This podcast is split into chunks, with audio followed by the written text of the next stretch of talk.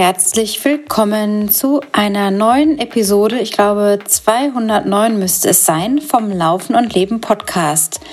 Deinem Podcast rund um die Themen Trailrunning, Ernährung, interessante Gespräche und immer wieder auch berichte ich vom alltäglichen Wahnsinn des Lebens, den wir halt nun mal alle haben. Heute geht es um ein paar Hörerfragen, die ich bekommen habe von einem sehr treuen Zuhörer, dem Stefan Zimmers. Und da möchte ich auf ein paar Fragen zum Thema Tapering, Ernährung und Wettkampfstrategien eingehen. Und dann geht es heute um ein Reizthema, wo mir so richtig, so richtig die Krawatte irgendwie hochgeht. Also so den Quatsch der Woche will ich es mal nennen. Und natürlich auch die Person nicht benennen, aber einfach mal so erzählen, was mir heute zu Ohren gekommen ist und ich einfach nur denke, was zur Hölle wird eigentlich für ein Quatsch verkauft von sogenannten Lauftrainern, die vielleicht ihre Lizenzen A, B, C, D, E, F, G haben, aber irgendeinen Quatsch in die Kamera labern.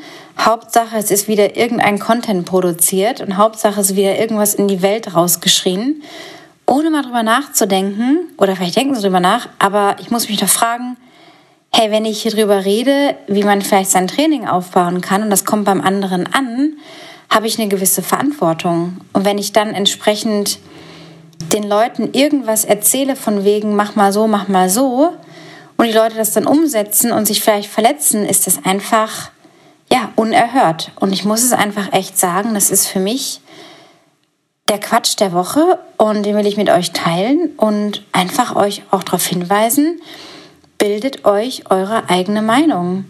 Immer wieder hinterfragen. Kann das, was da jemand erzählt, ob es jetzt die Anna ist oder der XYZ auf einer anderen Plattform oder einem anderen Podcast, kann das, was diese Person erzählt, wahr sein? Kann ich das glauben? Ist es glaubhaft? Steht die Person auch für das, was sie da erzählt? Lebt sie denn nach dem, was sie da predigt?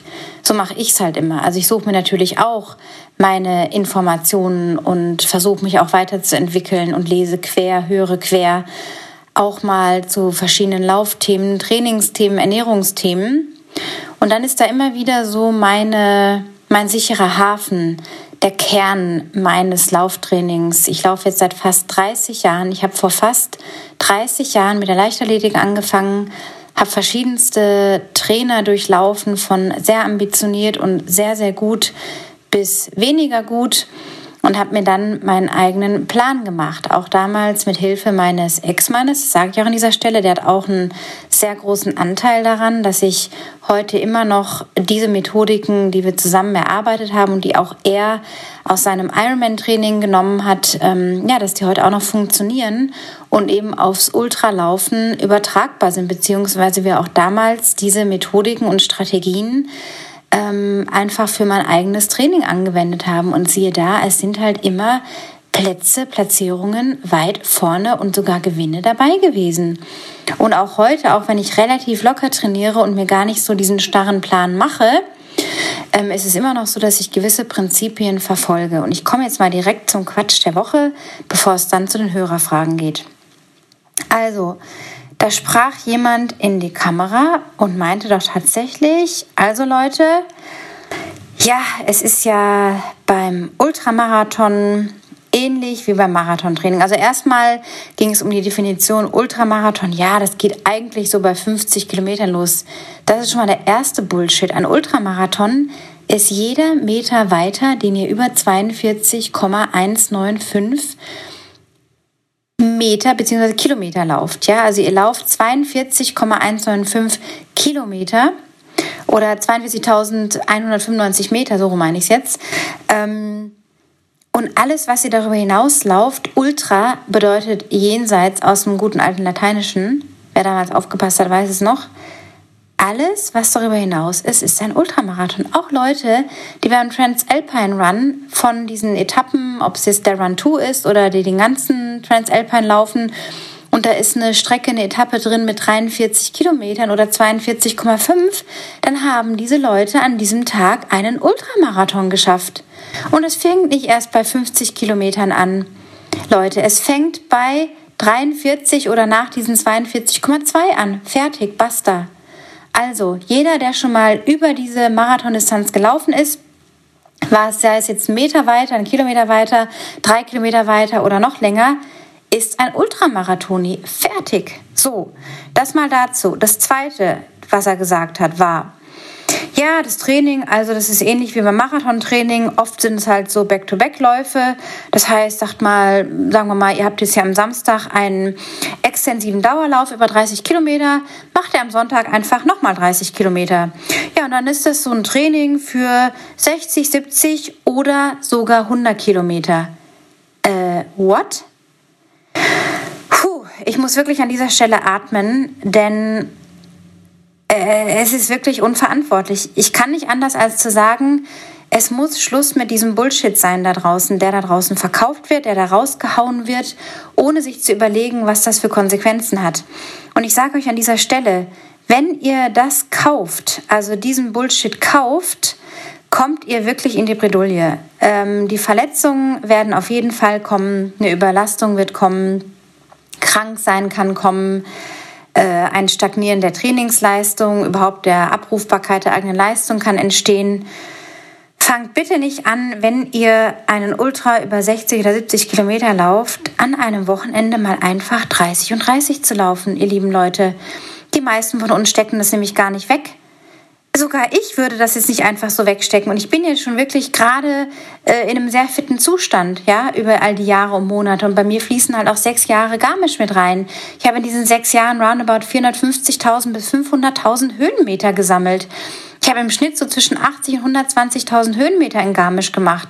Auf sechs Jahre verteilt ergibt das ungefähr viereinhalb 450.000 bis 500.000 Höhenmeter. Vielleicht waren es auch nur 400.000. Ich habe jetzt nicht jeden einzelnen Höhenmeter getrackt, weil ich öfters auch mal ohne Uhr gelaufen bin oder die Uhr nicht angemacht habe. Whatever. So, das fließt auch alles mit rein. Und trotzdem sage ich, ich könnte mir jetzt nicht einfach 30 und 30 abreißen. Und das zweite Ding an dieser Geschichte ist, das ist äh, quasi, it defends the subject. Die ganze Intention bei den Back-to-Backs, über die ich auch schon in einigen Podcast-Folgen immer wieder rede und geredet habe, ist, dass man die Ermüdung trainiert. Aber ich will mich doch nicht an zwei aufeinanderfolgenden Tagen zweimal doppelt lang ermüden. Ich will am zweiten Tag, das heißt, wenn ich an dem ersten Long Run, an dem Wochenende, zum Beispiel Samstag, jetzt als klassisches Beispiel 20 oder 25 Kilometer laufe, dann packe ich mir am nächsten Tag ungefähr 15 bis 17 drauf oder 13 bis 15, je nachdem, wo ich gerade stehe. Aber ich kann doch nicht jedem, jedem da draußen sagen, renn mal so und so. Das ist so individuell wie die DNA, wie der Fingerabdruck. Ihr lieben Leute, bitte, bitte, bitte glaubt diesen Bullshit nicht. So, jetzt habe ich hier so einen richtigen Rant abgezogen, aber ich muss wirklich damit aufräumen und sagen, no way. Das machen vielleicht die Hochleistungssportler, die können sowas abreißen. Die laufen vielleicht auch mal, wenn sie auf 100 Meilen trainieren, 50 und 30. Ist auch ein Back-to-Back. -Back.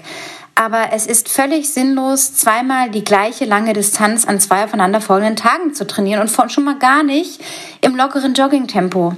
Auch das ist völliger Unsinn da ist eher das Ziel, am zweiten Tag auch noch mal ein bisschen flotter durch die Gegend zu laufen oder am Ende noch Steigerungen einzubauen oder den ersten Lauf auch ein bisschen zügiger, ein bisschen Tempo mit einzubauen oder den Downhill bei Höhenmetern, wenn man irgendwie einen, auf dem Berglauf trainiert und irgendwie Höhenmeter simuliert, dass man sagt, okay, die flachen und die Downhill-Passagen, die, die pushe ich ein bisschen, dass ich meine Beine auch ein bisschen ermüde. Am nächsten Tag laufe ich mit müden Beinen weiter und trainiere meinen Körper, andere Ressourcen anzuzapfen. Fertig, basta. Es ist so simpel. Und mit diesem mit diesem Getöne muss einfach Schluss sein. Und jetzt sage ich das auch wirklich an dieser Stelle. Mich nervt das total, was da draußen keucht und fleucht an Informationen. Und auch wenn ihr das jetzt scheiße findet, dass ich hier gerade so rede und abziehe, ich muss es einfach tun. Ich bin einfach schon zu lange in diesem Coaching drin, jetzt seit 2010. Ich weiß, wovon ich rede. Ich weiß, was funktioniert. Ich habe immer noch gesunde Knochen. Alles ist noch ganz an mir. Und ich habe kürzlich wieder einen Ultramarathon über 70 Kilometer gewonnen. Irgendwas scheint ja zu funktionieren momentan und auch schon sehr, sehr lange. Irgendwas scheint ja funktionieren an dem, was die Anna macht. Also bitte, bitte, bitte, wenn ihr also Hilfe und Support braucht und nicht wisst, hey, wie mache ich das? Ich habe aber keinen Bock auf dieses ganze Fachgelaber, den ganzen Quatsch da draußen, dann meldet euch bei mir und fragt nach einem unverbindlichen Gespräch. Ähm, schickt mir eine Nachricht an die WhatsApp-Nummer in den Show Notes oder kontaktiert mich per E-Mail oder ihr braucht keinen Support, auch gut. Auf jeden Fall bin ich da, um euch eben zu helfen, dass ihr gesund bleibt und langfristig unterwegs bleibt. Genau wie Stefan in der letzten Podcast-Folge gesagt hat. Da vertreten wir wirklich die gleiche Philosophie. An dieser Stelle auch noch ein Hinweis auf die Soundqualität. Ich arbeite wirklich ähm, mit Nachdruck an einem für euch einwandfreien Sound. Ich kann ihn nicht immer 100 Prozent ähm, und in erstklassiger Weltklasse Qualität garantieren, aber ich habe jemanden, den Daniel aus Stuttgart, der das seit einigen Monaten macht und auch wirklich da äh, professionell unterwegs ist. Doch es kann immer wieder mal zu kleinen Stolperern kommen. Wir sind auch alles nur Menschen, die an den Geräten sitzen und was bearbeiten. Ähm, wir hören uns in der Regel auch die Folgen an, vor allem er. Wenn da mal was holpert und stolpert, gebt es mir einfach weiter. Ähm, ich nehme das sehr ernst, ich schaue mir das an, ich höre es mir nochmal an, ich gebe es auch an den Daniel weiter. Also einfach sei uns verziehen, wenn dann in der Qualität auch mal irgendwas springt. Also wenn euch da was auffällt, ähm, bitte einfach her damit. Mit konstruktiver Kritik ist sehr, sehr gerne willkommen. Ja, und dann noch was zu diesem Quatsch der Woche, ähm, weil ich ja gerade sagte, dass die Person auch noch meinte, ja, also das ist dann so das Training für 60, 70 oder 100 Kilometer Lauf. Nee, nee, nee, nee, weil es ist schon ein Unterschied, ob ich 60, 70 oder 100 Kilometer laufe, ihr lieben Leute. Denn wenn ich jetzt äh, die 70 Kilometer, die ich in der Wüste vor drei Wochen gelaufen bin, äh, da habe ich euch ja auch ins Training ein bisschen mit reingenommen, diese drei längeren Läufe, der Rest so zwischen 10 und 15, ein paar Intervalltrainings und so weiter. Wäre ich 100, die 110 Kilometer gelaufen, die noch im Angebot gewesen wären bei diesem Lauf, bei diesem Event, hätte ich aber mal ganz anders trainiert. Ja, ich hätte da noch ein paar längere Läufe gebraucht. Da hätte es nicht gereicht, mit dreimal 20 plus irgendwie um die Ecke zu kommen. Da hätte ich noch ein bisschen spezifischer auf längere Strecken trainieren müssen. Deswegen kann ich nicht einfach in die Kamera reden und sagen, das ist dann mal so das Training. It doesn't work like that. Punkt. Und damit jetzt rüber zu den Fragen, zu den Hörerfragen. Stefan hat mir eine längere WhatsApp-Audio geschickt. Ähm, das ist aber ein bisschen schlecht, die jetzt hier so einzuspielen. Deswegen gebe ich es einfach mal wieder, was er da gesagt hat. Und zwar interessiert ihn, wie denn so ein Tapering bei mir in der Regel abläuft. Ob ich da Tipps habe, wie ich das selber so zum Beispiel bei den letzten Läufen gemacht habe, worauf da zu achten ist. Und da haben wir uns auch relativ, äh, ja, hm, wie soll ich sagen, nicht großzügig, sondern, äh, wie nennt man das denn? Ja, wir haben uns auf jeden Fall lange darüber ausgetauscht, weil er selber auch mal nach einem gewissen Plan trainiert hat auf einem Event, äh, auf einem 25-Kilometer-Trail und da war eben auch dann eine Tapering-Woche festgestellt hat, Mensch, das war im Nachgang viel zu viel, viel zu intensiv.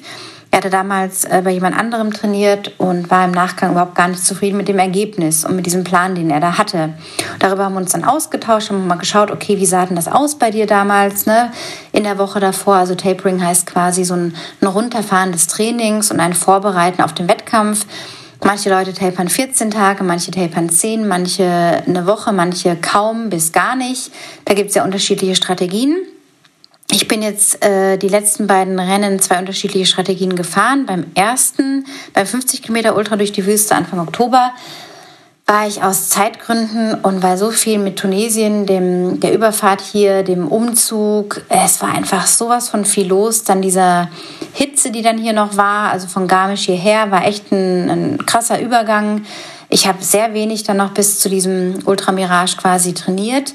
Bin dann auch so ein bisschen ohne ein klassisches Tapering da rein. Ich bin dann in der Woche glaube ich, zwei oder dreimal gelaufen. Ich glaube dreimal montags, irgendwie so acht oder zehn Kilometer. An dem Dienstag habe ich äh, achtmal eine Minute schnell mit dann dazwischen gehen gemacht.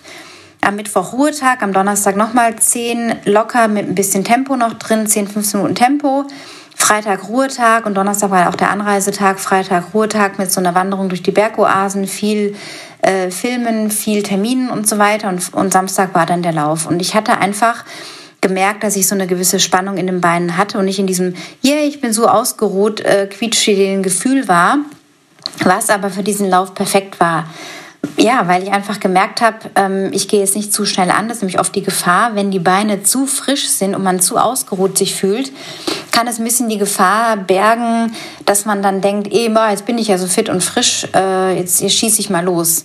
Und dann hat man irgendwann später den Salat. Wenn ich allerdings ein bisschen auf Spannung bin und eh schon merke, ah, ich bin jetzt nicht so 100% ausgeruht, sogar ein bisschen ermüdet, verleitet es weniger dazu, sondern bringt einen so eine Disziplin, nicht zu schnell anzugehen. So. Und das ist eben auch die Sache dann gewesen jetzt bei dem letzten Lauf. Ich hatte ja in der vorletzten Folge ausführlich, ich glaube knapp eine Stunde, über dieses Rennen berichtet und das Training davor und die Woche davor.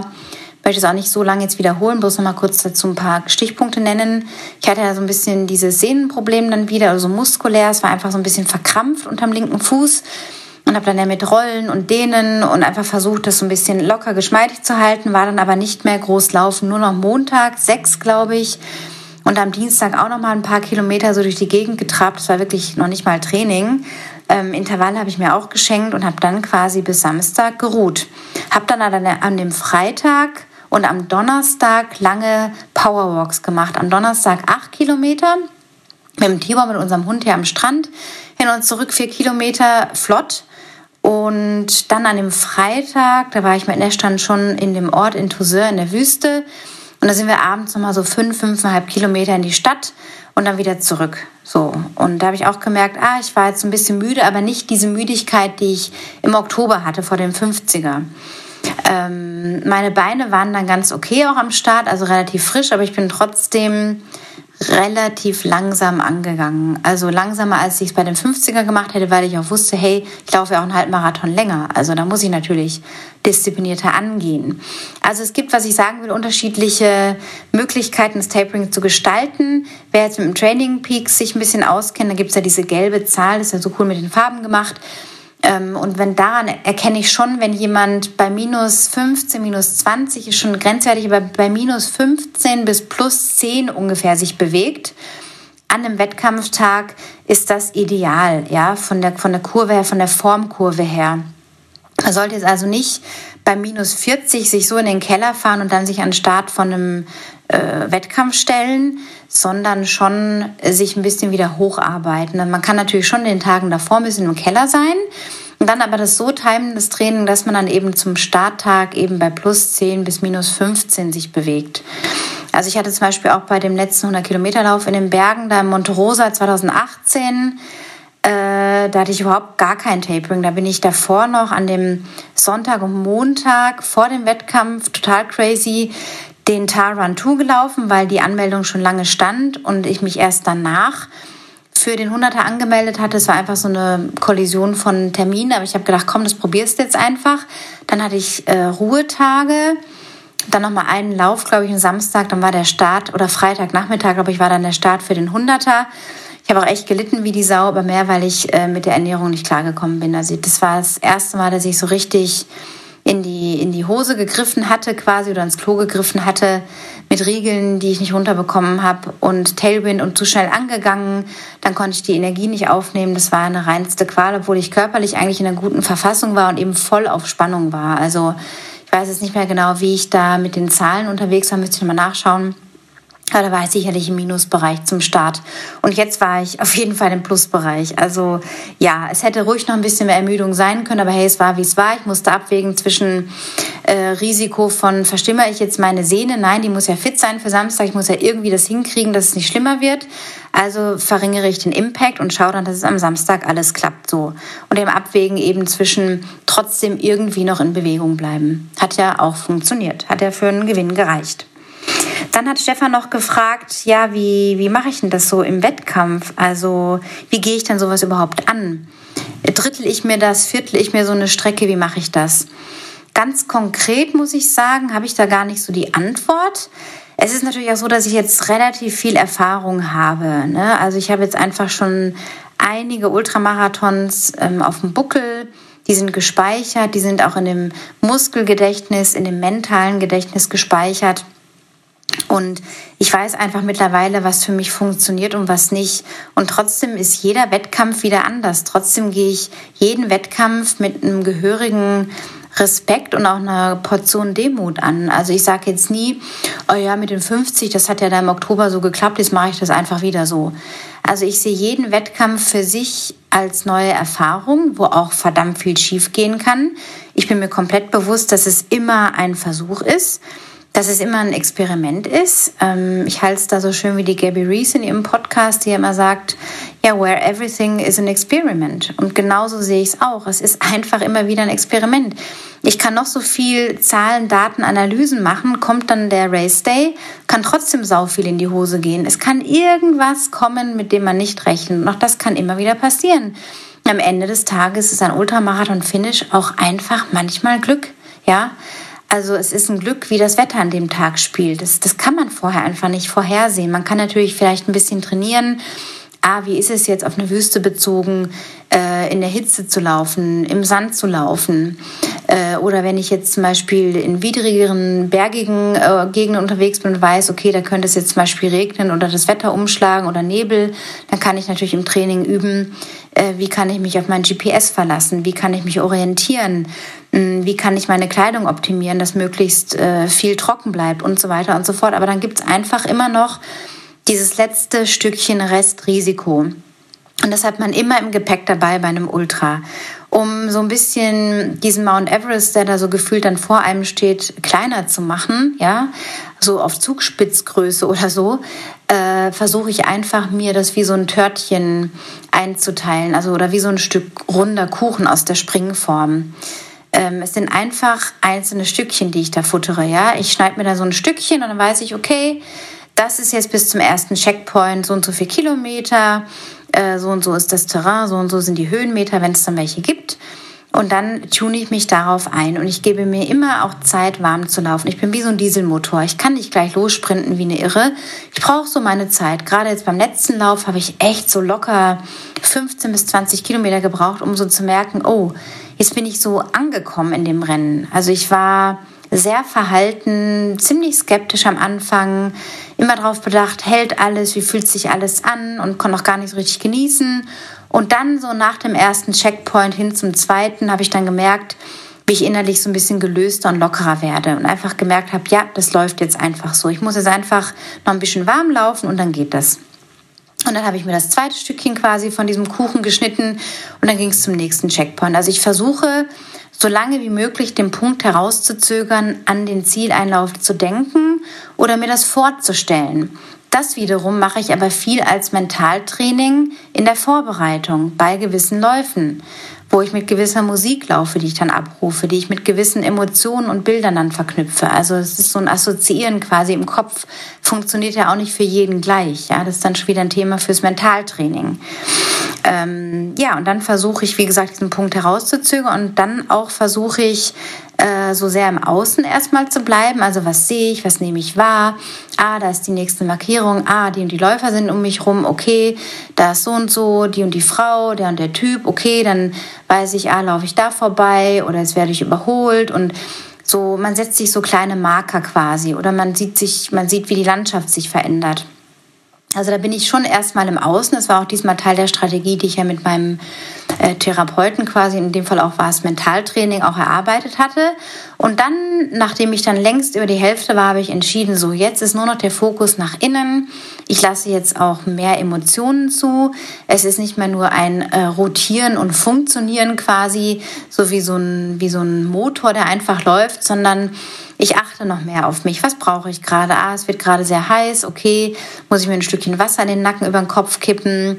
Welche Musik könnte mich jetzt noch motivieren? Oder ich hatte dann drei Podcasts auch abgespeichert als gesicherte Folgen. Ah, höre ich doch mal da rein, höre ich mal da rein. Ähm, das tut mir jetzt gerade gut. Brauche ich gerade Stimme im Ohr oder brauche ich Musik im Ohr? Was für eine Musik? Was für eine Stimme? Eher eine männliche, eher eine weibliche? Also ich habe mich da einfach vorbereitet. Ja, das ist auch einfach Teil einer Strategie, auf die ich dann zurückgreifen greifen kann, wenn ich sie benötige. Es ist wie so ein kleiner Kasten, den ich dann öffne, wie so eine Truhe und da hole ich mir dann raus, was ich brauche. Ja, und dann habe ich quasi ab Kilometer 6,47 entschieden, okay, das letzte Stück, da läufst du jetzt einfach mit einem ähm, Inward, also nach innen gekehrten Fokus. Also sehr nach, intrinsisch quasi auch motiviert so, äh, mit, mit einer sehr hohen, mit einem sehr hohen Selbstvertrauen. Natürlich immer auch Unsicherheiten, die mit dazu schwingen. Ich weiß ja nicht, äh, wie reagiert mein Körper in 10 Kilometern, in 20 Kilometern. Auch da versuche ich so lange wie möglich äh, vorzubeugen, dass irgendwas kippen kann im Magen, indem ich einfach von vornherein schon nach den ersten 20 Minuten anfange, maximal 30 Minuten warte, bis ich mich verpflege. Ich warte nicht erst, bis eine Stunde um ist oder eineinhalb Stunden, die Speicher dann schon quasi leer sind oder fast leer sind, sondern ich führe zu, bevor ich Hunger habe und ich führe zu, bevor ich denke, dass ich was brauche. Das gilt für Wasser und mein Tailwind. Das sind meine flüssigen Kohlenhydrate. So, genau, also das ist eigentlich so diese Strategie im Rennen. Und immer auch zu wissen, ja, es ist ein Experiment, wie ich gerade, everything is an experiment. Und ein Experiment kann daneben gehen oder es kann halt hinhauen. Und wenn es hinhaut, ist es gut. Und wenn es nicht hinhaut, ist es aber auch nicht gleich schlecht. Dann ist es einfach ein Experiment gewesen und man kann sich fragen, was kann ich das nächste Mal verändern? Welchen Faktor kann ich verändern? Nur weil ich jetzt, äh, keine Ahnung, die letzten Läufe so mit Bravour gemeistert habe, heißt aber nicht, dass das nächste Mal auch so wird. Ich kann es natürlich mir wünschen und alles dafür tun, dass es klappt. Und dann klappt es vielleicht auch wieder. Oder ich muss halt irgendwas anpassen. Also, ne, das ist einfach, es ist nie etwas in Stein gemeißelt. Und diese Demut, die braucht es einfach immer. Vor jedem Rennen, egal ob ihr jetzt einen Halbmarathon lauft, einen Marathon, zehn Kilometer, es ist wurscht. Es ist immer ein, ein Schuss Demut dabei. Ja, also, und dann habe ich irgendwann meinen Kuchen abgefuttert. Ja, die ganzen Stückchen sind dann irgendwie, werden weniger. Dann bleiben vielleicht nur noch zwei übrig. Dann weiß ich, hey, cool, das ist jetzt der vorletzte Checkpoint. Nochmal Wasser auffüllen. Brauche ich noch irgendwas? Ah, ich habe jetzt gerade gemerkt, hm, mir ist eigentlich viel zu warm. Ich bin so ein bisschen am leichten Überhitzen. Okay, dann ziehe ich jetzt mal die Windjacke aus und meine langen Leggings. Habe ja vorsorglich schon eine kurze Laufhose auch unten drunter angezogen, dass ich nicht keine Zeit verplempere oder irgendwie gucken muss, wo ich mich in der Wüste, wo ja alles exponiert ist, noch irgendwie umziehen muss und meinen Popo irgendwo zeigen muss. Nee, ich habe alles schon quasi vorbereitet und das eben auch die halbe Miete ist Vorbereitung, üben, schon zu Hause üben, am besten schon Tage vorher alles zusammenlegen, äh, nicht erst einen Tag vorher. Also auch da zu schauen, wie manage ich mich eigentlich selber? Was tue ich schon davor, dass es mir dann während des Rennens so gut wie möglich gehen kann?